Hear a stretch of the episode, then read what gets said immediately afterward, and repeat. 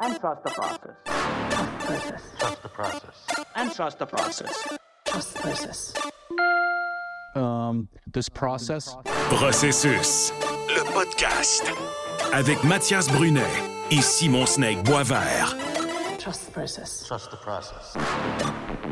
Épisode 6 de Processus. Plus de 25 000 fidèles, je dirais fidèles à chaque épisode. Merci beaucoup.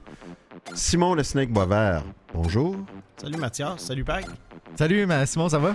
Ça va très bien. Mathias, ça va bien aussi? Ah ben tu salues Pag avant moi, mais c'est correct, hein? on jase. Non, j'ai dit salut Mathias, Tu m'as- salut Pag. Oh oui, c'est correct. Salut Pag, Salut, Mathias. notre race réalisateur, ça va bien? Oui, ça va bien. Écoute, on a, euh. On a hâte à chaque euh, enregistrement. C'est le fun. On va y aller euh, comme maintenant, c'est devenu la tradition. On, va, on entre dans le vif du sujet parce que, encore une fois, on a un show très rempli. Euh, on ne parlera pas de notre fin de semaine, si vous le permettez, euh, ni de notre début de semaine. On va commencer le bloc 1 avec les questions des lecteurs qui sont toujours aussi nombreuses et pertinentes. Et on commence avec Joe, qui nous demande pourquoi Ha- Arbor Jackay, qui était admissible au repêchage à la Ligue nationale en 2019, l'année de Cole Caulfield, pourquoi Jackay n'a-t-il pas été repêché par une équipe de la Ligue nationale? L'idée avec Jacky, c'est que sa saison de repêchage, premièrement, il jouait à Kitchener et c'était sa première saison dans le junior majeur. Il n'avait pas joué à 16 ans dans le junior majeur. Il avait joué dans une ligue junior A en Ontario. Alors déjà, ça part mal. Il n'avait pas été repêché. Donc là, déjà, il n'était pas sous le radar des recruteurs. En plus, il fait 3 points dans la saison. Il est moins 28. Euh, pas joué beaucoup. Donc, c'est sûr qu'il a disparu. Ensuite, on va demander pourquoi il n'a pas été repêché l'année suivante. Ouais. Ben parce que souvent, quand un gars est ignoré à l'âge de 17 ans, on passe au lot de joueurs suivants l'année d'après. Et on a tendance à les oublier. Puis des fois, là, quand le joueur a 19 ou 20 ans, là, des fois, on se réveille. Puis on les signe. Exemple, euh, quand Alex Barry-Boulet avait signé Ouais. avec le Lightning de Tampa Bay. Et alors, c'est ça qui est arrivé dans Jacky. Et puis, euh, la direction du Canadien a vu quelque chose en lui, a pris une chance, puis il a fait l'équipe. Parce qu'il était même pas proche. C'était même pas imaginable qu'il soit repêché cette année-là. là. C'est pas comme s'il attend, il espère être là dans les, les premiers tours, puis finalement, il n'est pas choisi. Là. Il, il est pas là. là. Ah non, il n'est pas là. La, la seule chose, lui, euh, l'année où il avait joué Junior A, il avait quand même été au match des étoiles des meilleurs espoirs de la Ligue de l'Ontario. Mais, Ouais. c'est- peut-être ça là, qui, qui fait en sorte que Kitchener a, allumé. Mais euh, il était quand même bien, bien loin de la Ligue nationale à cette époque-là. Écoute, c'est juste pour s'amuser un peu. Cette année-là, le, le Canadien a repêché euh, en 2019 quatre dé- cinq défenseurs. Jaden Struble, évidemment, au deuxième tour. Ton préféré, Mathias Norlinder, en, en troisième ronde. Entre guillemets, hein? Je- oui, entre guillemets. Jacob euh, Le Guerrier, Gianni Fairbrother Mm. et Kirian Rushensky. Fait qu'il y en a. euh, ça. écoute, il y a Struble qui est là, les quatre autres non. Fait que des fois, comment ça peut évoluer vite, là. Ah. Euh, puis tu dirais qu'il a progressé, il a pris son élan quand? Euh, comment ça s'est. euh, Ben moi, je te dirais que c'est plus la dernière année que ça s'est produit. Ouais. C'est là, moi, que j'avais commencé à le remarquer, mais tu me connais, Mathias, les joueurs de, de 19 ans dans le junior, je prends ça, puis même 20 ans dans Ouais. son cas, je prends ça vraiment, vraiment avec un grain de sel. Il avait été changé à Hamilton. Oui, à belle figure. Oui, c'était un tough guy. Mais il n'y a quand même pas tant de bagarres que ça dans Ouais. la Ligue de l'Ontario. Ben moi, je, vraiment. c'est- On en voit plus, hein? On en voit plus des équipes repêcher des gars un peu plus vieux. C'est récent, là, depuis quelques années, là. Oui, parce qu'il y en a qui se disent à un moment donné, tant qu'à prendre un, un Européen d'une ligue junior obscure, ou tant qu'à prendre un joueur de 17 ans en qui on voit, au- on voit aucun potentiel, pourquoi pas prendre une chance avec un gars de 19 ans, puis qui est quand même plus avancé, puis tu le signes pour un contrat de la Ligue américaine, puis on sait jamais.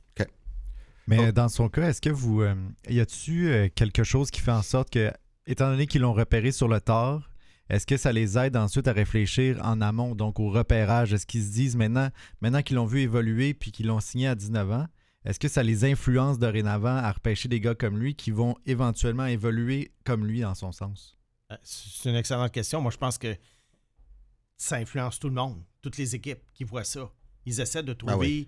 qui sont les joyaux, les joyaux cachés. Puis là, on se dit, ben, on va essayer de copier le modèle. Ouais, C'est des modes. Oui, c'est Ouais. des modes. Fait que c'est Ouais. sûr que ça va avoir des, des, euh, des, euh, une suite. Euh, Robert Deschaines, qui te demande de nous parler de Maxime Massé. Maxime Massé, c'est un joueur, euh, c'est un attaquant des Saguenay-Chicoutimi qui, selon les classements pré-repêchage en ce moment, se situe entre, je dirais, 25 et 40. Donc, c'est le meilleur espoir québécois. C'est le meilleur espoir québécois si on n'inclut pas Sacha Boisvert, dont on a parlé la semaine dernière, qui joue aux États-Unis. Mais dans la Ligue junior Donc, le du deuxième, Québec, ouais. oui, c'est ça. Et puis, euh, Maxime Massé, c'est, c'est un petit peu euh, di- difficile euh, à, à- à saisir quel genre de carrière il peut avoir. Bon, l'année passée, ça a été la recrue de l'année dans toute la Ligue canadienne de hockey, junior au Canada. Et là, il avait marqué, je crois, 29 buts. Puis là, ben, on croyait que cette année, peut-être le gars pourrait exploser puis faire peut-être un 80-85 points et se classer, euh, se classer parmi les 10 ou 15 meilleurs espoirs. Le bémol qu'il avait dans son cas, c'était son coup de patin. Le bémol qu'il a dans son cas, encore un an plus tard, c'est son coup de patin. Alors en ce moment-là, tu regardes un gars comme Massé qui a un très bon sens du jeu, qui a certaines habiletés offensives, euh, qui a un bon flair en zone adverse. Mais là, tu regardes le rythme du jeu de la Ligue nationale, puis tu dis, Hum, où est-ce que je vais le caser, ce gars-là? Peux-tu nous le décrire un peu physiquement? Coup de patin, gabarit? euh, Oui, euh, il y a un excellent gabarit. Euh, je crois quelque chose comme 6 pieds 2 et puis pas loin de 200 livres, là, si ma mémoire est bonne, mais ça va fluctuer. C'est un, un ailier qui, comment dirais-je, tu sais, qui, qui est responsable défensivement, qui n'a pas peur de foncer au filet. Il y a énormément de qualités que les équipes de la Ligue nationale recherchent. C'est un beau passeur. Euh, comme j'ai dit, excellent sens du jeu. Il est toujours bien positionné pour prendre un lancer. La preuve, ça va être encore une saison de 30 buts pour lui et plus. Euh, mais le rythme du jeu, des fois, il y a un petit peu de misère à suivre. Et c'est ça qui fait qu'en ce moment, je suis obligé de le classer joueur de bottom six, comme on dit, troisième ou quatrième trio, en ce moment. Donc, fin de premier tour avec le choix des Jets, le fais-tu ou non? Ça dépend qui est disponible, mais c'est sûr que je le considère. Pas sûr qu'il soit choisi en première ronde. Peut-être c'est un début deuxième ronde. Comme je t'ai dit, c'est un espoir, je te dirais pas polarisant, mais c'est un espoir peut-être relativement difficile à évaluer pour les équipes. Il y a Samuel qui, comme beaucoup de nos auditeurs, connaît ses espoirs du Canadien. Il veut nous. euh, il nous, nous parle de, de M. Red Pitlick, qui été un choix de cinquième tour, si je ne m'abuse, du Canadien il y a quelques années. Euh, je sais qu'un membre de l'organisation du Canadien me l'avait déjà comparé à Paul Barron à un moment donné. Offensivement, ça a été difficile la NCAA pendant quelques saisons. Et là, maintenant, à 22-23 ans, il y, a une, grosse saison à l'Université du Minnesota. Et Samuel se demande, il, dit qu'il. euh, Petlick a- semble avoir une progression semblable à celle de Jake Evans. À ne pas confondre avec Rem qu'on a vu avec le Canadien il y a quelques années. Écoute, euh, Pitlick, d'après moi, c'est un joueur de la Ligue américaine, peut-être de la East Coast League. On verra. Alors, mais je vois pas. euh, je vois pas Pitlick, moi, dans la Ligue nationale. C'est quoi la différence entre. Parce que Evans, il a quand même décollé sur le tard aussi. Ouais. C'est quoi la. Qu'est-ce qui te permet de dire que euh, Evans, disons, bon, ben là, il est rendu dans la Ligue nationale, puis que pour Petlick, euh, c'est non? Mais vois-tu, je pense que c'est circonstanciel. J'ai l'impression qu'à cette époque-là, euh, premièrement, Evans, en passant, avait eu une meilleure dernière saison que celle de Pitlick. OK. OK, ça, c'est la première raison. La deuxième, le Canadien, à ce moment-là, avait besoin de joueurs de centre. On essayait de bâtir la, la ligne du centre avec euh, Kotkaniemi, euh, Suzuki, Evans et puis Payling. Ça, c'était ça qu'on imaginait un peu. Là, maintenant, il y a quand même un petit peu plus de, de, de- de gars là, qui sont en train de se, se placer sur la ligne du centre à Montréal. Et puis Pitlick, c'est ça. Il n'y a pas eu la saison d'Evans. C'est une boule d'énergie. Et puis pour moi, c'est un gars, je pense que, euh, écoute, tu l'amènes à Laval, puis tu vois qu'est-ce qu'il peut faire. Je suis même pas sûr si j'offrirais un contrat. Ouais. Tu Je suis même pas sûr encore. Je sais pas si le Canadien va y offrir un contrat, mais je vois pas un joueur de la Ligue nationale en Pitlick. Là, il y en a quelques-uns, ouais, à signer. Il y a Luke Tuck, dont on a parlé, que Ouais. pas un fan, qui est rendu sur un quatrième trio à, à BU. Ouais. Alors, euh, je me demande ce qu'on va faire avec, euh, avec euh, Petlik et avec Luke Tuck. On a un auditeur. Il y avait une bonne question, mais il y a un nom pseudo. On ne sait pas c'est qui, mais écoute, je vous suggère toujours de mettre au moins votre prénom, mais sa question était quand même bonne. Qu'est-ce qui vous laisse croire qu'un espoir décevant à 21, 22, 23 ans peut encore éclore ou, à l'inverse, ne jamais se développer? Ouais, ça, c'est c'est vraiment bon comme question. Ouais. Parce que, regarde, on a eu un exemple euh, avec euh, Owen Tippett. Ouais. Qui, en Floride, ne faisait rien qui vaille. Il s'en va à Philadelphie. Et là, Owen Tippett vient d'obtenir un gros contrat et il est un pilier à Philadelphie en ce moment. Alors, qu'est-ce qu'il pouvait faire croire? Je prends cet exemple-là, mais il y en a d'autres. Je peux prendre à l'inverse l'exemple de Tyson Jost, qui Ouais. justement décevait, il ne s'est pas développé. Alors, qu'est-ce qui fait en sorte que euh, un espoir euh, te donne un, un- le- De l'espoir. De l'espoir, c'est ça. C'est que premièrement, tu dois te dire qu'il y a peut-être des espoirs qui ont été surestimés. Peut-être que Jost a été surestimé. Ouais. Bon, ça, c'est une, c'est une hypothèse. L'autre hypothèse, il faut que tu analyses lors des saisons de 20, 21, 22, 23 ans, là, avant que ça, ça Ouais. soit trop tard, avec qui il joue. Euh, est-ce qu'il a vraiment eu sa chance? Et est-ce qu'il améliore ses faiblesses? Par exemple, si, mettons, un joueur euh, a peur d'aller dans les coins, ben, est-ce qu'il a amélioré ça? Si le gars Ouais. a un coup de patin très moyen, est-ce qu'il l'a amélioré un peu? Euh, ensuite, est-ce qu'un échange serait bénéfique? Il y a des fois, il y a des joueurs qui ne Ouais. comptent pas bien dans une, euh, une situation. Une autre chose aussi, est-ce que le joueur ne te montre que des flashs? Ouais. S'il te montre juste des flashs et qu'il en, reste des flashs, ça, ça veut dire qu'il a vraiment plafonné. Alors, c'est tous des facteurs. Je vais donner un exemple. Qui va vraiment donner une idée aux gens. Là, puis ce- c'était pas dans notre plan de match, mais euh, je sais que je te prends jamais de cours. Yasperi Kotkaniemi, à 23 ans.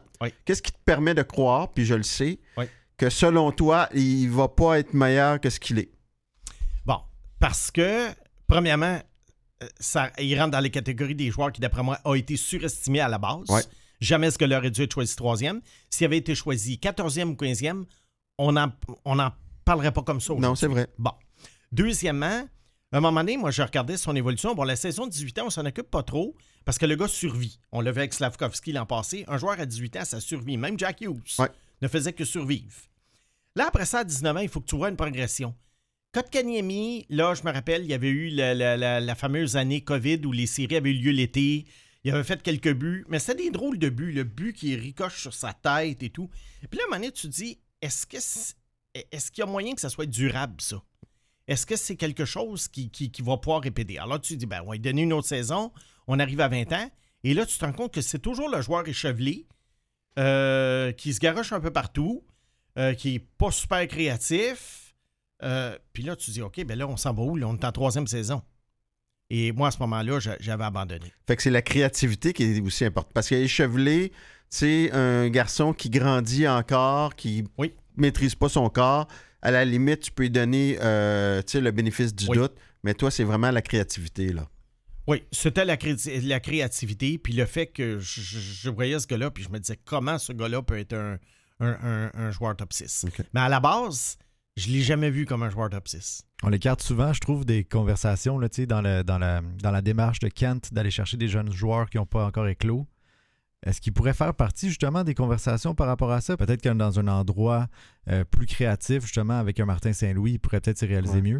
Le problème aussi, c'est le contrat. hein. Oui, 8 ans, Ouais. 4.8. Ok. Euh, je pense même qu'à la fin de la saison, ils vont considérer le racheter. Tant que ça. Ben, parce que là, c'est devenu un joueur de quatrième trio qui coûte pas mal cher. Je pense pas qu'on va le racheter à son âge, là, mais c'est Non, son- mais c'est c'est seulement un tiers du montant. Ouais. Ah, Alors, ça peut être avantageux. Ça peut être avantageux de le racheter. Et- mais même s'il y avait un nouveau départ, d'après moi, Pag, écoute, ça fait six ans qu'il est dans la ligue. Euh, c'est un gars, moi, qui, dans, ma, dans mon observation, il a régressé même. oui. Cette, année, rien, il a là. régressé. Parce qu'en Caroline, il a eu sa chance. On a voulu. Tu sais, la ligne du centre en Caroline n'est pas super profonde. Là. On- il a eu sa chance sur le deuxième trio. Il a joué avec des bons joueurs. Il a joué avec Nick Ash. Oui. Et, et Puis- 43 points à 22 ans, c'est pas mauvais, là. C'est pas On mauvais. pensait que ça allait vers quelque chose, puis non. Cette année, ça a été. Euh, ça met fin au premier bloc. Puis le deuxième, on a bien hâte de jaser de Engstrom et de Runbacker. Simon, tu m'as surpris cette semaine. Toi qui, ben, la réputation de, de, de pourfendeur des espoirs du Canadien est en train de s'estomper, mais euh, de toi-même, tu m'as parlé d'Adam Engstrom, Mhm. euh, choix de troisième tour du Canadien euh, il y a deux ans. Et tu as vu des séquences, alors je me suis dit, coudon, tu t'en- tu t'emballes, mon Simon. Qu'est-ce que tu as à me dire de bon? Ensuite, on- euh, je vais avoir ton opinion sur euh, ce que tu as vu récemment d'Engstrom, parce qu'on Ouais. en a déjà parlé.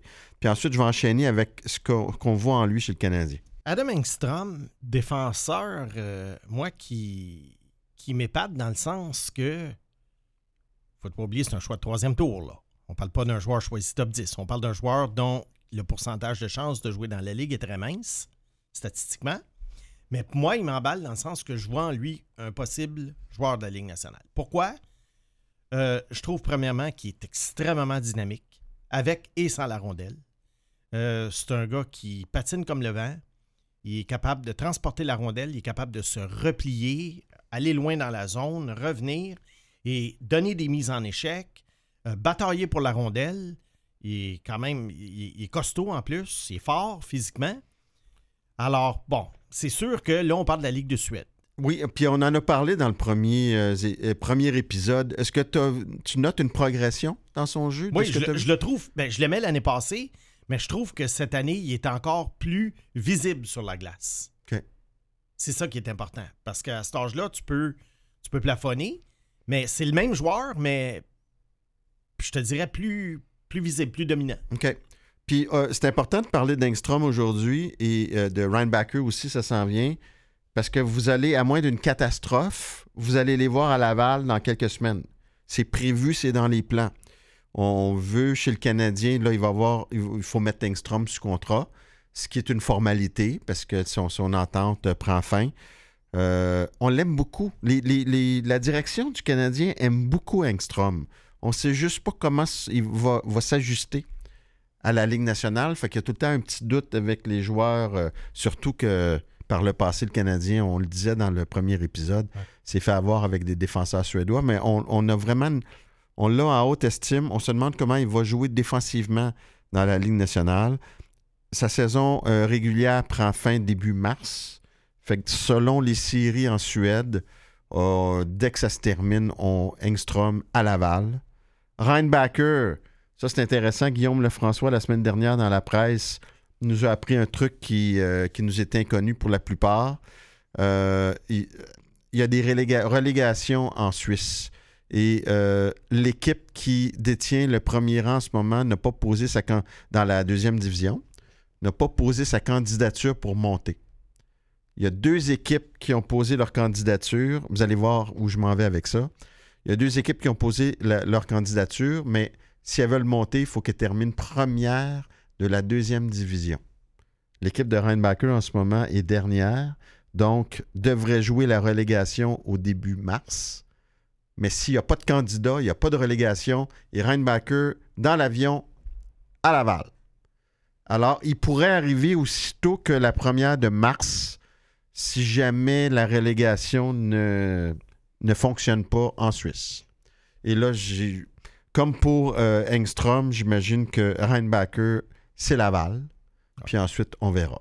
Oui, et là, Laval, dont les chances de faire les séries se sont grandement amenuisées en fin de semaine. Ouais. Mais la saison finit quand même à la mi-avril. Donc, il y aurait le temps pour ces deux gars-là de jouer amplement de matchs, au moins Ouais. pour qu'on se fasse une tête. OK. Puis, j'ai été, moi aussi, euh, pendant quelques années, puis évidemment que tu souhaites que Laval soit en série. Il y a des jeunes là, il y a les... euh, évidemment, il y a, ces deux-là qui pourraient arriver. Il y a Mayou, qu'on considère en- encore comme un espoir, qui a une bonne première saison dans la Ligue américaine. Joshua Roy va peut-être retourner. Euh, Sean Farrell, on verra. Mais il y a quand même des jeux. Puis sans oublier, évidemment, Justin Barron. Il y a le gardien de bêche. Et c'est intéressant si ces gars-là font un bout euh, de chemin en série. Mais à quel point. Puis moi, pendant un, moment, euh, Simon et Pag, j'ai cru que c'était vraiment, sans dire essentiel, mais très important de faire un bout de chemin en série. Puis avec le temps, je me suis dit, est-ce que euh, on reste pas avec des idées préconçues? Je sais qu'en 85, à l'époque, le Canadien avait gagné la Coupe Calder dans la Ligue américaine avec Roy, Richer, Lawler, Scrudlin. Tampa, on a eu euh, l'impression qu'ils avaient développé leur noyau actuel en euh, atteignant la finale et en remportant la Coupe Calder en 2012-2013. Et finalement, euh, je regarde, Kucherov n'était pas là. Ça a donné Palat, ça a donné Killorn une saison et Tyler Johnson, qui n'est pas resté quand même au cœur du noyau du Lightning très, très longtemps. Est-ce qu'on sous-estime pas, au fond, l'importance de faire un gros bout de chemin en série avec. Puis je sais que Price l'a gagné aussi euh, avec Hamilton il y a quelques années, mais il en est ressorti Price. C'est quand même pas à dédaigner, mais est-ce qu'il serait développé autrement? C'est quoi ton avis là-dessus, toi, Ben, Simon? mon avis là-dessus, de- des fois, je regarde les gagnants de la Coupe Calder, puis quelques années plus tard, je regarde les joueurs qui en sont sortis. Puis là, je me pose toujours la question est-ce que, est-ce que la longue route en série a valu la peine ou si finalement, c'est tout simplement qu'il y avait des joueurs talentueux qui se seraient rendus de toute Ouais. façon Est-ce que 15-20 matchs de plus va changer quelque chose Quoique ce sont 15-20 matchs à haut niveau? Oui. Bon, alors ici, je regarde par exemple, je vais prendre deux exemples. Euh, Jared Bednar, le coach du Colorado, a gagné la Coupe euh, Calder avec les Monsters de Lake Erie, la finale de Columbus, en 2000, la filiale de en 2016. Il y avait trois pivots euh, qui n'ont pas vraiment fait la Ligue nationale. Mais ensuite, leur gardien, c'était Anton Forsberg. Et il y avait Josh Anderson, il y avait Oliver Bergstrand, Sonny Milano et Zach Werenski, qui est Ouais. arrivé de l'université pour jouer en série. Ouais. Est-ce que ça lui a été bénéfique, par exemple, à Werenski pour la saison suivante? C'est sûr que ça ne nuit pas. Ouais. C'est sûr que ça ne nuit pas. Je regarde les Marlies de Toronto en 2018. Euh, Andreas Janssen, Trevor Moore, Justin Hall, Mason Marchment, Calvin Pickard, Kasperi Kapanen, Travis Dermott, Carl Gunstrom. On parle de huit joueurs de la Ligue nationale en ce moment, mais aucun qui joue à Toronto. Ouais. Alors, ils ont servi de monnaie d'échange pour aller chercher d'autres gars, ça c'est sûr. Et Wierenski, euh, Oui. est-ce qu'il est moins bon Oui. s'il ne pas s'il gagne pas la Coupe Calder? Moi, je pense que c'est ça nuit pas, mais c'est pas la fin du monde. Laval a besoin de talent. Puis là, on le voit que ce talent-là est en train d'arriver. Mais il y a eu des années de repêchage désastreuses Ouais. pour lesquelles le Rocket a payé année après année. Et puis là, euh, là, on voit qu'il y a un petit peu plus de talent à développer. Euh, regardez, là, Hudson Ridebacker Ekstrom, l'année prochaine, c'est pas impossible que les trois soient à Laval. Ou en Ouais. tout cas, un à Montréal puis deux à Laval. ouais, ouais. Quelque chose comme ça. Là, je peux pas vous dire qui, là. Mais ça- alors là, au moins, il y a quelque chose euh, euh, avec lequel le Canadien va pouvoir travailler. Bon.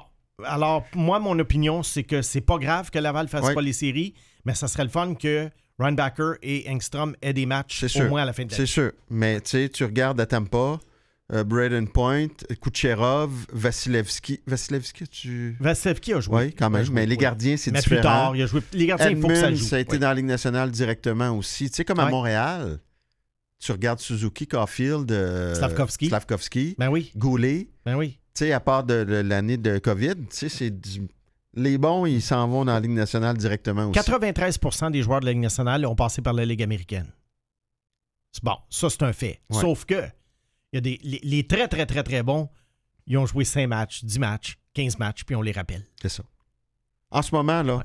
si tu avais à nommer euh, deux joueurs de la formation du Rocket de Laval, tu te dis, eux, ils vont, ça va être des bons joueurs avec le Canadien. Oui. Deux. Ouais. J'ai Joshua Roy, Qui était à Montréal déjà. que je vois à Ouais. top 9, là, mais il est déjà à Montréal. Mais Ouais. le reste, je regardais l'alignement en fin de semaine. Ouais. Je, écoute, je portais à dire que d'après l'alignement du week-end, là, euh, je portais à dire qu'à part Logan Mayou, il n'y a pas grand joueur qui ont des chances de faire le club. Puis Justin Barron. Ben, Il a descendu Justin parce Barron, que tu l'aimais beaucoup. Oui, lui. Justin Barron, c'est-tu un gars de Montréal ou c'est-tu un gars de Laval? Tu sais, là, là, je ne sais plus. Est-ce qu'on- est-ce qu'il est considéré comme un espoir ou il est considéré finalement comme un joueur du Canadien qui a été rétrogradé? Ouais, mais il est encore jeune. C'est ça. Mais est-ce que Mayo a dépassé Barron selon toi? Écoute, je ne sais pas. Tout ce que je sais, c'est que le Canadien a à peu près une douzaine de défenseurs avec le potentiel de jouer dans Ouais. la Ligue nationale. Puis à un moment donné, il y a, il y a une, il y a un- une sélection naturelle qui va se faire. Ouais. Il y a des échanges qui vont se faire. Puis à un moment donné, il va y avoir un top 6 qui va sortir de tout ça. Oui. Puis tu sais, on prend l'exemple, William Trudeau l'an dernier, en deuxième moitié de saison, c'était le meilleur défenseur du Rocket. Ouais. C'est plus difficile cette année. C'est très, très compliqué Gardien, gardien de but défenseur, oui. Mais un, un- un attaquant qui est bon habituellement, il passe très peu de temps dans la Ligue américaine ou il s'en va direct dans la Ligue nationale. Exactement. Puis euh, diriez-vous que l'effet des séries éliminatoires est plus bénéfique euh, psychologiquement ou pour une habitude de jeu? Disons, tu vas enfin reconnaître qu'est-ce que c'est quand une équipe joue vraiment tête pour un objectif hyper important. Fait que là, tout le monde joue plus resserré au centre, donne moins de donne moins de- de- d'opportunités de marquer. Est-ce que vous pensez que c'est plus euh, ou, ça les aide à gérer leur stress plus tard ou si ça n'a pas rapport étant donné les niveaux? Mais comme on dit, c'est pas mauvais. Oui. Mais est-ce que c'est un mal nécessaire quand tu es la crème de la crème? Pas Pa- nécessairement. Parce qu'oublie pas souvent, tu sais, moi j'entends l'idée, ah, tel joueur, c'est un, c'est un perdant. OK, Hmm. il n'y a pas un joueur qui atteint la Ligue américaine ou la Ligue nationale qui est un perdant. Ce sont des gars qui, toute leur jeunesse, ont été Ben oui. les meilleurs joueurs de leurs équipes. Alors ça, c'est faux. Cependant, dans la Ligue nationale, j'ai remarqué une chose, les équipes qui ont atteint les, les- les sommets ont toujours eu besoin d'une ou deux saisons en série où ils se sont fait planter. Oui.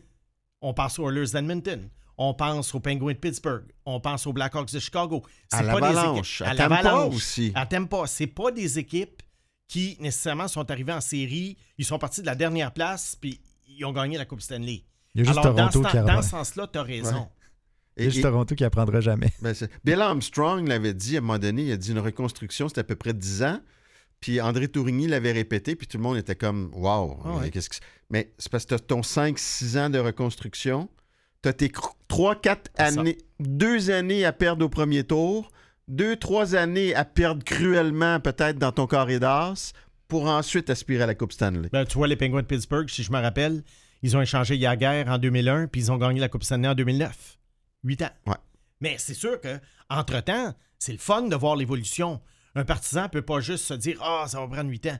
Non, un partisan peut se dire Ah, cette année, on a vu ça. Ah, cette année, on a vu ça. On fait les séries, L'important, ouais. c'est que tes meilleurs joueurs, à un moment donné, deviennent tes jeunes joueurs. C'est ça qui est important et c'est ça qui est le fun. Parce qu'à un moment donné, des joueurs de troisième, quatrième trio dont le contrat va être expiré au moment où l'équipe devient meilleure, ça n'a aucune importance. Bon, ben, puis, je me, ouais. puis je me questionnais, juste pour ajouter à ta question des joueurs euh, pertinents à Laval, est-ce que vous pensez qu'à Heinemann, il y, a de la- il y a- il y a un, il y a un futur? Parce que son tir est absolument dévastateur, il y a quand même un flair pour le filet. Est-ce qu'on lui a donné les opportunités nécessaires pour briller dans la Ligue nationale? Ben, il a été blessé, ça n'a pas aidé. Puis là, il n'y a pas de grand. euh, il- dévaste pas grand-chose, si tu me permets l'expression en ce moment. Mais tu sais, c'est toujours difficile à évaluer quand un joueur est, est- est- est blessé. Mais en même temps, c'est une, saison de recul. Là. On- il est arrivé en fin de saison dernière, c'était bien. Il va falloir qu'il reconstruise, puis tu sais jamais, mais tu peux pas le considérer comme un espoir de premier plan en ce moment. là. Non, je je suis d'accord avec Mathias. Ouais. Simon, on va euh, aller au cœur du bobo. Je sais que c'est un de tes coups de cœur pour le repêchage de 2024.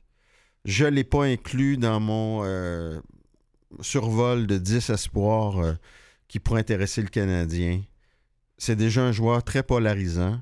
Trevor Connolly, euh, très talentueux. Là, cette- la semaine dernière, il y a eu un article, je dirais, dévastateur de The Athletic. Euh, dans un premier incident à 16 ans, bon, si c'était isolé, on se dit, il a fait une erreur, met une photo avec une croix gammée, si je, je ne m'abuse, euh, d'un de ses amis, a dit qu'il ne savait pas trop ce que ça représentait. Il, il a retiré sa publication. Bon, OK. Erreur de jeunesse, peut-être. Là, euh, il a été accusé de propos racistes à l'endroit d'un adversaire en 2021. Le- la, la croix gammée, c'est en 2022. Euh, lui, a toujours dit qu'il n'a pas euh, prononcé ces paroles-là. Il a été suspendu. Finalement, euh, le dossier a été écarté parce qu'on ne pouvait pas le confirmer. Et là, euh, poursuit avec, euh, est allé parler à beaucoup de, parents sur son parcours entre l'âge de 13 et 17 ans. Euh, sept programmes différents, deux arrêts qui ont duré moins d'un mois. Parlait à beaucoup de parents qui disaient qu'il y avait des. il y avait observé chez Connolly des comportements troublants, euh, qui parlaient de, de bullying. C'est dur de faire abstraction de ça si ça avait été euh, un incident. Prenons Logan Mayou, qui a admis euh, une faute majeure, qui a été suspendu, qui s'est réhabilité. Tu te dis, bon, OK, il a fait une connerie. Une grosse connerie, mais une. Là, de ce qu'on lit de Connolly, c'est c'est répétitif. Je sais qu'il était jeune, Ouais. mais ça le suit. Est-ce que ça te refroidit légèrement? Ben, premièrement, l'article, je trouvais qu'il était quand même euh, bien écrit, bien équilibré, parce qu'on a également interviewé des gens qui l'ont défendu. Ouais. Et ce qui revenait de ces gens-là, c'était que c'était Connolly qui répondait à, le- à de l'intimidation. Écoute, on le sait, on est tous allés à l'école, de l'intimidation, il y en a toujours eu. Il y a des gens qui prennent leur trou, puis il y a des gens qui décident de répliquer. On dirait que Connolly, il a répliqué. Bon, ça, c'est l'argument qui le défend. Deuxièmement, moi, je me pose une question. Comment ça se passe avec Tri-City dans la USHL? Et- et- et on n'entend pas parler de rien. L'article ne mentionne rien de ce qui se passe cette année. Bon. Euh, on parle de faute. On revient un peu plus loin en arrière.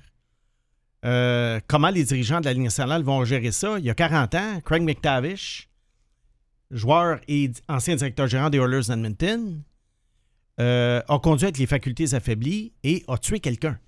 Il a fait un an en prison. Les Bruins, évidemment, l'ont laissé aller, mais les Oilers d'Edmonton l'ont signé, puis après ça, il a joué une douzaine d'années dans la Ligue. Comment? Rob Ramage a été réhabilité aussi. Rob Ramage euh, aussi. oui. Oui, avec l'accident au, au volant. Il travaille pour le, Cana- Un ami qui était assis à côté de lui. Kate ouais. Magnusson, je crois, un ancien joueur de la Ligue. Ouais.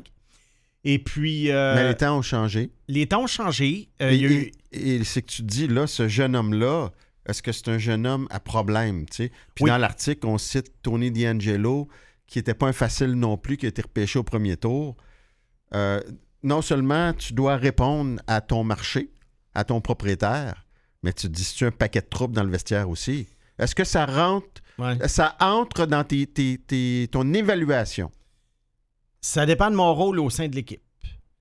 Si mon rôle au sein de l'équipe, c'est d'évaluer le talent, puis de dire tel joueur, tel joueur, tel joueur dans tel ordre, non.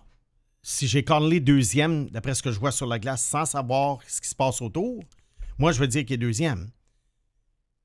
Mais c'est sûr que c'est une décision, probablement, que le directeur gérant et même plus haut, le président propriétaire Ouais. doit prendre à ce moment-là, parce qu'il risque d'avoir un gros, gros problème de- de- de- d'image. Qu'on se souvienne juste que Logan Ouais. Mayou, il y avait des éditoriaux dans les journaux à Montréal. Exactement. Bon, je pense même que Trudeau avait fait un commentaire. Mais si là, je vais, te, je vais te- Alors, ouais. Tu sais, moi, je, moi, je m'en tiens à l'évaluation sur la glace. Puis après ça, ben, je laisse les personnes concernées faire leur. Non, euh, ça marche pas ici sur euh, processus. Ah non, ça tu marche feras pas. pas ton pause pilate Ouais. et t'en laver les mains. OK. Moi, moi, je suis ton directeur général. Oui. Euh, disons qu'il est libre cinquième. Compte tenu de tout ce que tu sais. Oui. Euh, vestiaire, marché. Toi, tu es mon recruteur en chef. Est-ce que je le repêche cinquième? Je poursuis mon enquête. Mon enquête, Ouais. pas des athlétiques. Ouais. Mon enquête. OK. Et si moi, je juge que ça sera pas un problème pour l'équipe, que peut-être il va y avoir une petite tempête médiatique passagère, moi, je le recommande. Pourquoi? Parce que le joueur en vaut la peine. Et comme je t'ai dit, il y a- on n'a pas vent d'aucun problème dans la USHL le concernant. Et à un moment donné, un jeune, tu sais, on dit toujours, c'est pas pour rien que la direction de la protection de la jeunesse, on cache les noms des, des- des criminels. Ouais. Puis Conley n'est pas un criminel, il n'a rien fait d'illégal. Ouais. C'est parce qu'un mineur, c'est un mineur. Ouais. Un adulte, c'est un adulte. Connolly va être un adulte bientôt. Alors, si moi, je crois que l'adulte Connolly va bien se comporter, d'après mon enquête, oui, je le recommande parce que oui, il en vaut la peine. Il y a des joueurs, ils n'en valent pas la peine. Tu dis, pourquoi, on, pourquoi on, on- on sou- on- on ouvrirait les valves d'une situation comme ça? Comme Mitchell euh, Miller? Miller, tu l'aurais pas repêché, lui, à Non, je l'aurais pas pêché, mais lui, Mitchell Miller, je crois, encore là, d'après les informations qu'on a eues, les, les, les, les, les- pour rappeler aux gens, était beaucoup plus grave. Oui, pour rappeler aux gens, c'est un choix de, de quatrième tour des Coyotes de l'Arizona qui a un passé, écoute, qui a. euh, euh, C'est dégoûtant ce qu'il a fait. oui, à un Ouais. jeune, là, c'est pas plus que du bullying. Là. Il Ouais. le forçait à faire des trucs euh, dégradants. Ouais. Alors ça, Les ça, c'est Coyotes non. l'ont repêché malgré tout, puis ils ont eu l'air fous. Même Boston a essayé de le signer Oui, après, pour un joueur Puis, qui en euh, valait eu- vraiment pas la peine. puis ils ont eu l'air fous Mais, aussi. mais moi, Ils ont- je, ils ont je eu compare pas ce que Conley a fait. Ben non, ça, c'est sûr. ça. C'est sûr. À quel point vous pensez que les évaluations euh, psychologiques au combine, ça va influencer ou pas justement la décision d'une équipe? Est-ce que dans ce temps-là, le joueur il est comme je le sais que je me fais évaluer en ce moment, donc je vais tout faire pour bien paraître, ou s'ils sont capables de lire au travers du, euh, du jeu du joueur et éventuellement de prendre une décision ou pas en fonction de l'évaluation? J'espère qu'ils sont capables de, de lire, euh, au- de lire ce que le joueur euh, pense vraiment. Parce que les agents préparent les joueurs. Ouais. Moi, j'en ai fait partie d'évaluation de joueurs midget pour le junior. Puis, c'est des vrais robots qui sont programmés. Ouais. Alors, à un moment donné, il faut que tu trouves une question qui, qui va, euh, euh, qui, qui, qui va être un petit peu, je dirais pas sournoise, mais peut-être euh, une question qui va faire en sorte que le jeune va s'ouvrir et qu'il s'en rendra pas compte de ta question. Je vais juste raconter l'anecdote. On interviewe un joueur, il était relativement drabe dans ses réponses. À un moment donné, on lui dit Qu'est-ce que tu aimes dans la vie à part le hockey Il a commencé à nous parler de théâtre. Et là, il est parti cinq minutes sur le théâtre, il, il était plus le même gars. On l'a barré de la liste. Ouais. Et il n'y a pas eu de Puis carrière. en plus, il y aurait eu. il n'y a pas eu de carrière. Un, au- un autre exemple que je te donne. Il y aurait eu plein de deux minutes pour euh, embellishment en plus sur la glace. Mais Un, un Mais- autre exemple que je te donne, il y avait un joueur qu'on évaluait nous autres en troisième ronde. Le recruteur local qui le connaissait a dit il prend de la drogue. On l'a barré. Mais euh, peux-tu aller, aller plus loin pour nous expliquer, juste pour que le spectateur et moi, je comprenne, Oui. pourquoi est-ce que le fait qu'il était, qu'il était euh, au théâtre, ça vous empêchait de faire son évaluation? Ou ça vous a. Euh, c'est parce que tu, tu veux des gars rendus à ce niveau-là, même au junior, qui, qui en mangent du hockey. C'est bien d'avoir d'autres intérêts dans la vie. Moi, j'adore le hockey, mais j'ai d'autres intérêts dans la vie. Mais à un moment donné, c'est que là, on avait, on avait affaire à un joueur qui était complètement amorphe quand on lui parlait de hockey. Complètement amorphe. Et ses yeux se sont illuminés quand il a commencé à parler d'un autre sujet. Et là, on s'est dit, l'expérience des gens autour de la table aussi, on s'est dit, ça, c'est pas un gars, ça, c'est pas un gars qui va manger les banques. Je comprends. Et comme de fait, il n'y a pas eu de carrière. D'ailleurs, mais là, écoute, tu m'ouvres une petite porte, on s'attardera pas, mais quand même, je vais le souligner. Puis tu seras pas, on ne trahira pas de la liste de processus, inquiète-toi pas. mais euh, ton plus récent film avec David Lahaye a été sélectionné à un festival. Félicitations. Oui. Quel festival? Myrtle Beach euh, Film Festival qui a lieu le, le- dans la fin de semaine du 27 avril et c'est le film de clôture. Et il y avait quel- quel- quelqu'un m'a demandé sur YouTube quand est-ce que le film serait disponible. Euh, ça va probablement être août-septembre. Disponible Alors- où? Ah, ben là, ça va être. euh, on, on essaie d'avoir une. euh, je suis en train de préparer une sortie en salle euh, à Montréal, peut-être ailleurs au Québec, parce qu'il y a un film en anglais. Alors, il faut quand même le faire doubler. OK. Puis, euh, mais sur les plateformes, là, les Apple TV et compagnie, ça va être août, août ou septembre. Et le nom du film? Charlie Tango. Bon, mais on, on- on te garde avec nous, même si tu as une passion pour le cinéma. Félicitations. On va passer aux listes pour 2024 et euh, t'ai demandé de m'en sortir euh, quatre. Mhm. McKean's, Future, Future, boy, Future Considération, The Athletic et Hockey Prospect. Euh, ce qui euh, frappe d'abord, c'est que Celebrini est un choix consensuel Ouais. et l'équipe qui va gagner la loterie va repêcher Celebrini. Mais après, ça va dans toutes les directions. Ça a été ma constatation, Mathias. Tu as un défenseur de, euh, de London qui s'appelle Dickin- euh, Sam Dickinson, qui est deuxième sur McKean's, euh, qui est beaucoup plus loin dans The Athletic. Tu as Caden Lindstrom, un attaquant dont on parlait la semaine dernière pour le, le Canadien, qui est un attaquant de puissance. Écoute, il est deuxième sur une liste, puis il est huitième sur l'autre. Qu'est-ce que tu qu'est-ce que tu constates, toi, de, de d'abord, es-tu d'accord avec une. Même si ton chouchou n'est pas là, Trevor Conley Ouais, mon n'est pas sur il, les est- il est listes? 12e, 13e un peu partout en passant.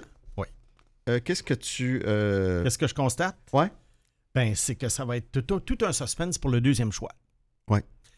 J'ai rarement vu des listes s'en aller comme ça avec les mêmes joueurs à peu près, mais dans toutes les directions. toutes les directions. Il y a des Lev, un- un- il y a Lev deuxième sur une liste, sur une autre liste. Il Un défenseur, euh, un défenseur droit. J'ai mélange tout le temps. biélorusse qui Ouais. joue dans la, euh, à l'université. Il y en a un biélorusse qui est déjà en Amérique du Nord et tu as le gé- géant Silayev à 6 et 7 qui est encore en KHL. Défenseur gaucher, le géant Silayev.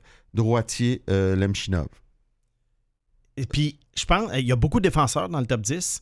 Puis, ce que je remarque dans ce, ce groupe-là, c'est que ce sont tous des défenseurs qui ont une qualité euh, majeure. Ouais. Mais il n'y en a aucun là-dedans que tu peux dire c'est un McCarr, c'est un Miro Iskanen, c'est un, un Quinn Hughes, c'est un Rasmus Dalin. Et c'est ce qui fait que, d'après moi, les 32 équipes de la, li- de la Ligue vont avoir là, les choix 2, 3, 4, 5. Je serais surpris qu'il y ait deux équipes qui aient les mêmes 2, 3, 4, 5.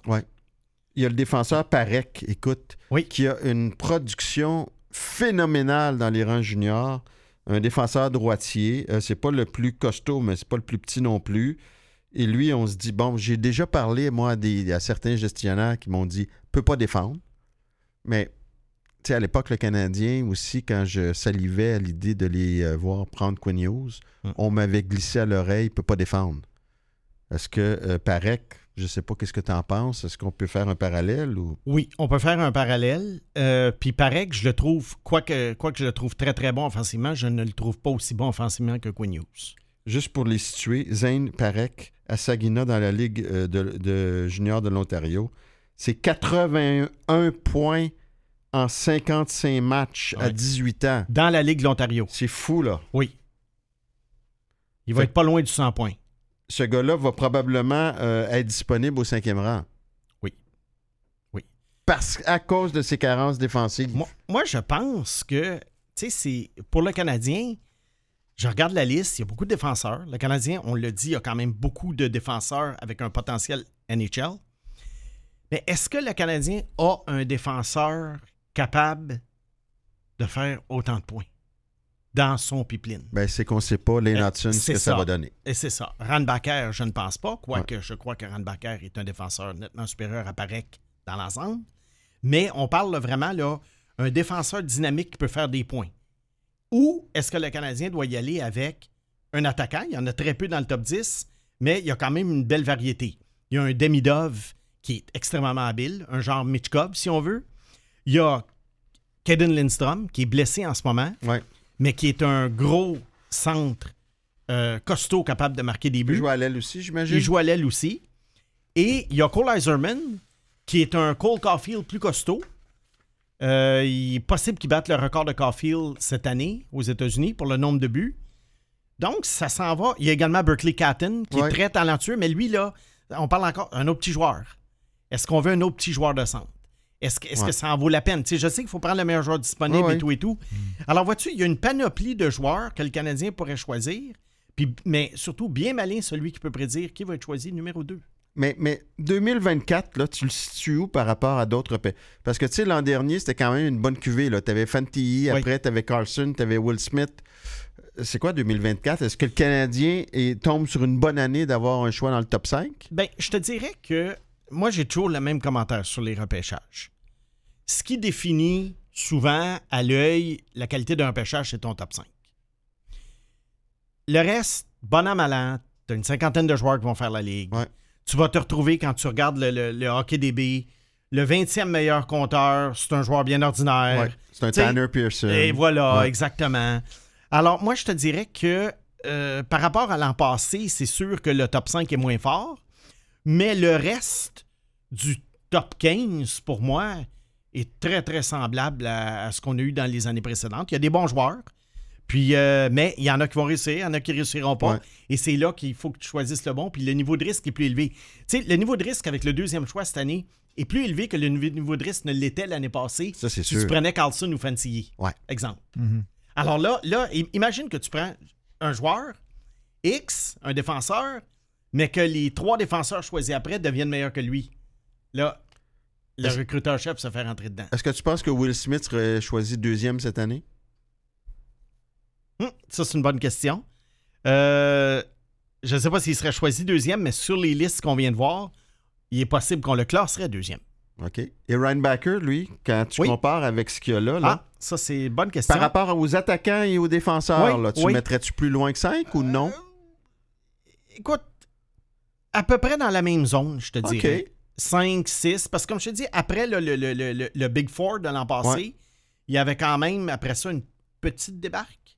Alors là, la preuve au cinquième rang, on ne savait pas qui le Canadien choisirait. Est-ce qu'il prendrait Mitchkov? Est-ce qu'il Bon, nous autres, on avait Ben, callé Ryan Backer. moi, je, savais qu'il allait pas le prendre, Oui, bon. mais on avait Ryan Backer, je me souviens, mais c'était quand même un peu un point d'interrogation. Euh, Ryan Backer, moi, je te dirais, euh, je, le, je le classe pas dans la catégorie des, euh, des euh, de, de Parek, évidemment, c'est pas son style. Est-ce que c'est nécessairement un Lev Shunov? Il n'est pas aussi costaud que Lev Shunov, OK. Mais offensivement, ça peut se valoir. Euh, Silayev, pour moi, sérieux, là, il est gros puis c'est tout. Oui, c'est ça. On rêve à Moi- Chara avec Silayev. oui, là. ah, moi, là, Silayev, là, il n'est pas là pour moi. Là. Ben, il n'est pas là. Il va être là, mais je veux dire, il n'est pas pour moi dans mon top 5. Disons comme que il tu travailles pour le Canadien Oui. et que Silayev sort deux, t'es content. Oui, parce que là, Ça en libère un. ça en libère un. Il y a Sam Dickinson. Ça, là, Sam Dickinson, c'est peut-être le choix le plus sûr parmi tous ces gars-là. Mais c'est peut-être le gars qui a le plafond le moins élevé. C'est ce qu'on disait de Ryan, euh, Ryan Murray à l'époque en 2012 avec les Blue Jackets de Oui, Columbus. mais je, choix cons- sûr. je considère Dickinson supérieur à Ryan. Murray. Mais alors, moi, est-ce que j'aime mieux Rand Barker que Dickinson? La réponse est oui. Bon. Mais c'est un bon, c'est une bonne cuvée donc. Oui. Parce qu'il y a beaucoup de variété. Il y a de la qualité dans les 7, 8 Oui. premiers Il y a Ziv Byam aussi, Oui. défenseur de l'Université de Denver. défenseurs gauchers. Pas très grand, mais Un peu plus grand bon ouais. Plus grand qu'Hudson, ouais. Donc, ça- ça- c'est une cuvée qui peut être à l'avantage du Canadien en 2024. Et on en parle, on va continuer d'en parler parce que, évidemment, que le processus est là jusqu'au repêchage. Fait que vous n'avez pas fini de nous entendre parler des espoirs, euh, surtout avec le Canadien qui, a- qui va probablement avoir un top 5 et qui sait, euh, si jamais, euh, peut-être un top 4 ou même remporter de la loterie, ce qui serait. euh, wow. Ouais. La, la seule affaire, moi, je te dirais, qu'ils ne doivent pas souhaiter, c'est d'avoir le deuxième choix. Pour. Mais tu vois, avec. Non, J'aimerais mieux que quelqu'un d'autre fasse le ménage pour moi. ouais, mais euh, tu vois, avec euh, Slavkovski, il y en a qui se demandaient ouais. euh, en 2022 si c'était pas un cadeau empoisonné. Kent Hughes avait répondu Regarde, j'aime mieux choisir mon joueur. Ça, c'est vrai. C'est pas un peu heureux. Ouais. Puis lui, il s'est dit Garde, on croit en lui, c'est lui qu'on prend. Alors, tu sais, s'il Ah ouais. avait repêché 3 ou 4, Ouais. il aurait peut-être pas euh, mis la main sur le joueur convoité. En effet. Mathias, la, la question est probablement plus pour toi. Est-ce que Montréal implose si on sélectionne un nouveau défenseur? Ah. Je parle de l'opinion populaire.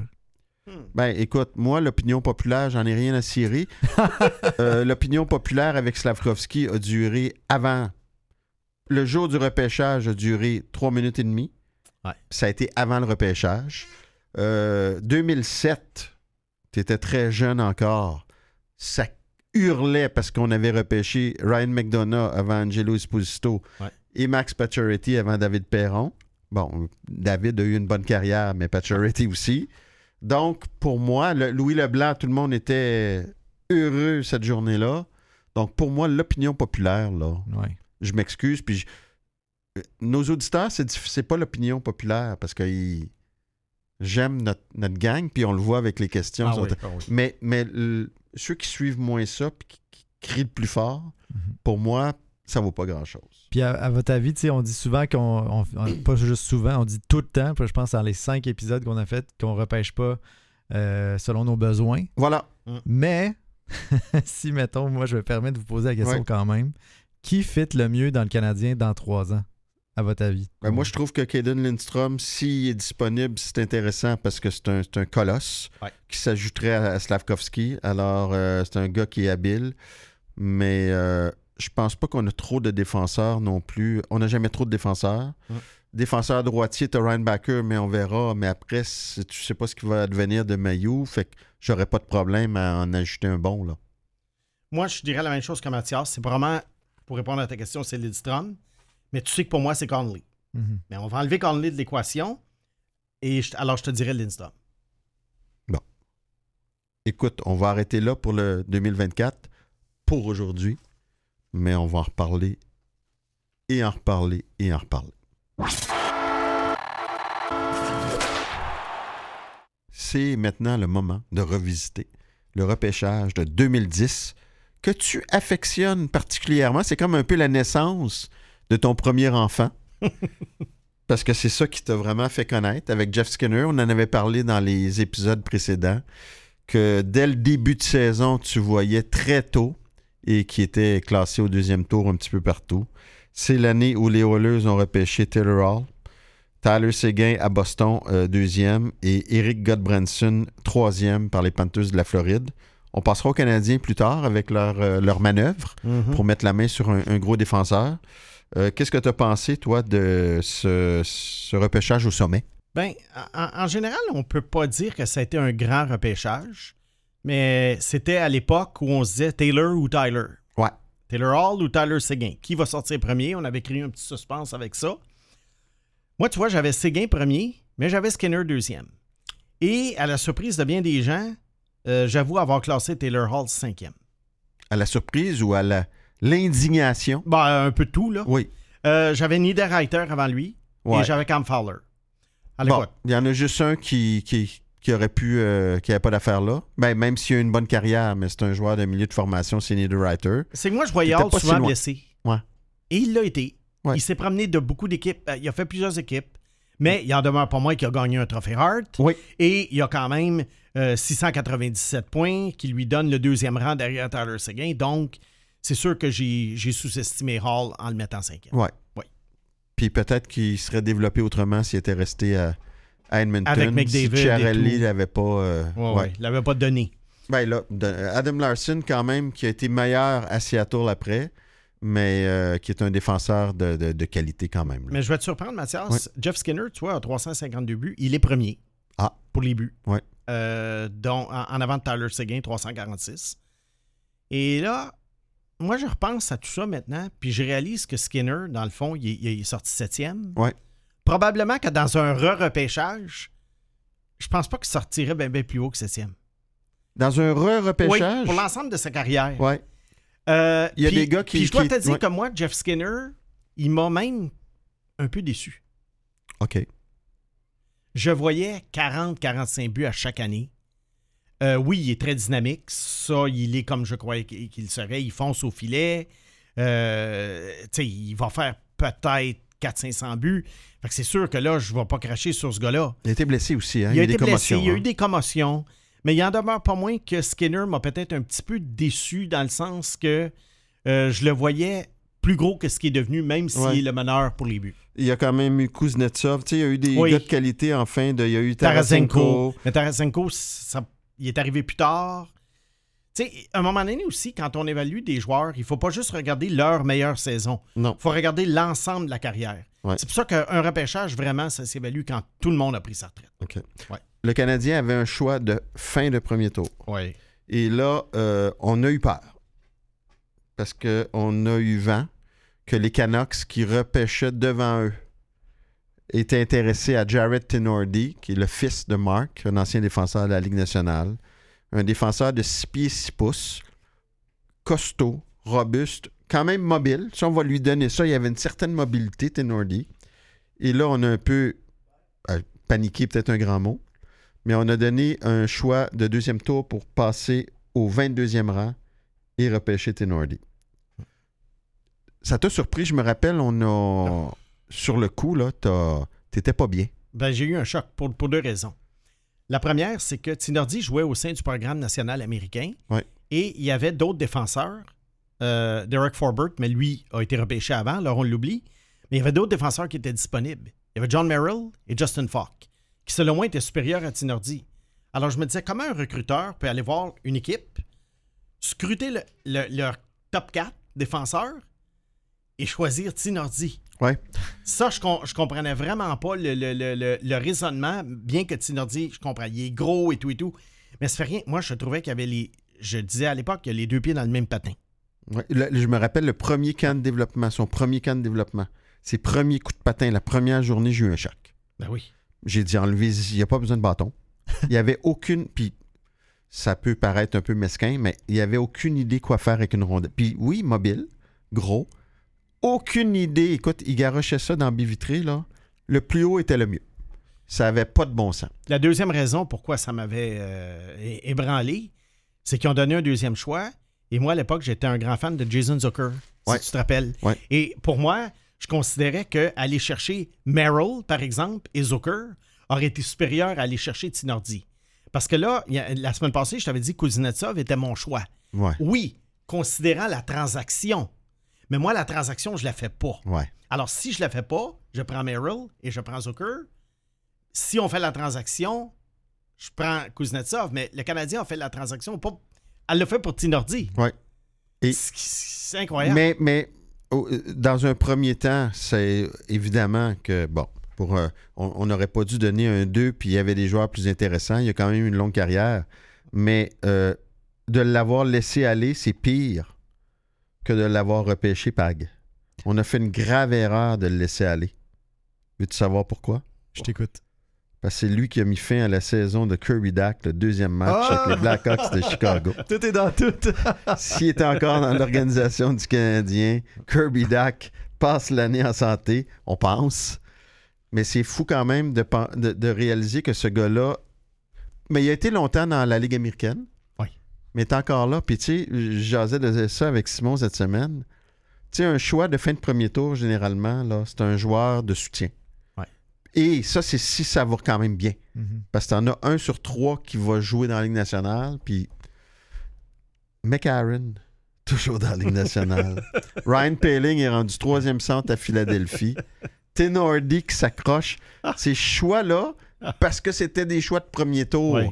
On espérait que ce soit les réincarnations de Guy Lafleur. Mais écoute, évidemment qu'il n'a pas frappé de circuit. Ça arrive des circuits en, en fin de premier tour. Ouais. Mais ces gars-là, à part Sherbach peut-être, Mhm. se sont retrouvés là où on peut prédire un choix de fin de premier tour. Puis, euh, juste revenir sur l'équation que tu faisais, que tu n'aurais pas échangé euh, fin de première plus 2 pour, remonter. Pourriez-vous nous éclairer si vous en savez plus sur c'est quoi la, c'est quoi la conversation que les recruteurs ont avec le DG à ce moment-là? Est-ce que justement ils font le- ce calcul-là en se disant on pourrait obtenir tel et tel choix si tu ne fais pas euh, la transaction? Ou Ouais. c'est le, recruteur qui fait Hey, on pourrait aller chercher Tenordi si tu réussis à nous monter? Exact. Puis ils ont des euh, un classement. Ils savent exactement entre eux, là, ils ont pas mal tous la même formule. La valeur des choix. Qu'est-ce que ça prend pour monter à tel rang? Ouais. Et euh, Marc Bergevin, si on va lui donner ça, tu as des directeurs généraux qui sont pas euh, qui aident pas leurs recruteurs. Ils ne bougent pas ou ils vont reculer. Marc Bergevin n'a jamais euh, hésité à avancer. Il a reculé des fois, mais si Trevor Timmins voulait un joueur, il avançait. Moi, j'ai vu ce genre d'échange-là à la table de repêchage dans le junior. Le recruteur-chef capotait sur un défenseur et puis euh, il était encore là au 12e rang. Et il, a, il a vraiment, vraiment poussé le directeur gérant pour aller faire un échange avec l'équipe qui choisissait 12e pour être sûr de, d'avoir ce gars-là. Puis, on- je me souviens qu'on avait donné beaucoup en retour. Absolument pour aller chercher ce gars-là. Puis ça été bon? Non. Bon. Mais alors, ça arrive. Ouais. Comme tu vois, selon l'échelle, là, à moins que, disons que l'équipe au deuxième rang, euh, cette année en 2024, Mm. euh, ton choix de fin de premier tour devrait suffire pour passer de 4 à 2 ou de 5 à 2. À moins, comme je te dis, que l'équipe qui repêche veuille vraiment. Mais dans un repêchage ouvert comme ça, ça peut. Mais est-ce que le Canadien veut, euh, ou une autre équipe veut gaspiller un choix de fin de premier tour pour s'avancer de quelques rangs? C'est, euh, mais c'est un petit peu dans le- l'ordre. On avait payé cher quand même pour euh, passer du quoi? C'était du 25 ou 26 C'était au- 26 à 22, je crois. à 22. Ouais, ouais. quelque chose comme ça. Puis l'appel final, euh, qui prend la décision finale en disant on pourrait aller chercher un Merrill puis un Zucker à la place d'aller chercher Tenordi? C'est Directeur, qui qui directeur gérant. Ouais, mais le directeur général, il connaît pas vraiment ça. les joueurs. Hein? Ouais. Fait que lui, il- à Ça, moins- Il faut que le recruteur-chef soit très convaincant. Mais tu as des directeurs généraux qui suivent ça de plus près. Mm. Kent Hughes à Montréal, il suit ça. Il les connaît. Fait que lui il est en mesure, mais Bob Gainey, qui savait pas qui était Carey Price, par exemple, qui était repêché cinquième, ben, ou qui savait pas qui était Claude Giroux, ben là, il, il se fie vraiment sur ses recruteurs. Fait que ça dépend de chaque directeur général. Il y, a, il y a une dernière chose que je voulais, euh, sur laquelle je voulais revenir sur Ouais. le repêchage-là. Parce que ça revient à la question d'un auditeur au début. Les fameux espoirs de 21, 22, 23 ans qui n'éclosent pas. Ouais. Moi, il y avait un joueur que j'aimais beaucoup, puis ça a été mon, ma- ma- mon plus, gros, euh, plus gros échec là, dans mes prédictions du 2010, de 2010. C'est Brett Conley. Ouais. Qui a été choisi par Tampa Bay. Cinquième. Euh, 6 ou 5, 5, 6. Cinq ou six, ouais, peut-être Quelque chose six, comme là, ça. ouais, ouais. Avant Skinner. Avant Skinner. Je pense que c'était le premier repêchage de l'ancien euh, de Hall Murray qui arrivait de Team Exactement. Canada. Ouais. qui arrivait. Brett Connolly, tu vois, à Tempa, il y a eu une situation où on l'a pas vraiment euh, bien développé parce que c'était quand même un gars de 40 buts dans le junior. Gros physique. Puis moi, je me disais, ce gars-là, c'est un top 6. C'est un top 6. Puis ça débloquait pas, puis ça débloquait pas. Il a été échangé à Washington, où il a signé à Washington. Et il a quand même eu une coupe de bonne saison. Et il y a eu 23 buts l'année qu'ils ont gagné la Coupe Stanley. Alors, et là, il était rendu à 24 années. Et là, moi, je me disais, ah, finalement, c'est peut-être pas le Brett Conley que je voyais, mais Brett Connolly a une carrière. Ouais. et ça a repiqué du nez après. Ouais. Blessé lui aussi, hein? Ouais. Mais, c'est- C'est difficile. C'est difficile. c'est. Ah ouais. c'est plus facile de commenter le match de la veille que le comment- de commenter la, future carrière d'un joueur de hockey. C'est ça. Ça, c'est clair. Mais c'est pour ça qu'on a, on a du fun, nous autres. Ben oui. Ben, ça conclut déjà l'épisode 6. Encore une fois, écoute, on aurait euh, continué pendant une heure ou deux, facilement, mais euh, on se donne rendez-vous dans une semaine. Bye bye tout le monde. Simon Snake Boisvert, notre Réal Pag. On se reparle dans une semaine. You win. Processus. Avec Mathias Brunet et Simon Snake Boisvert.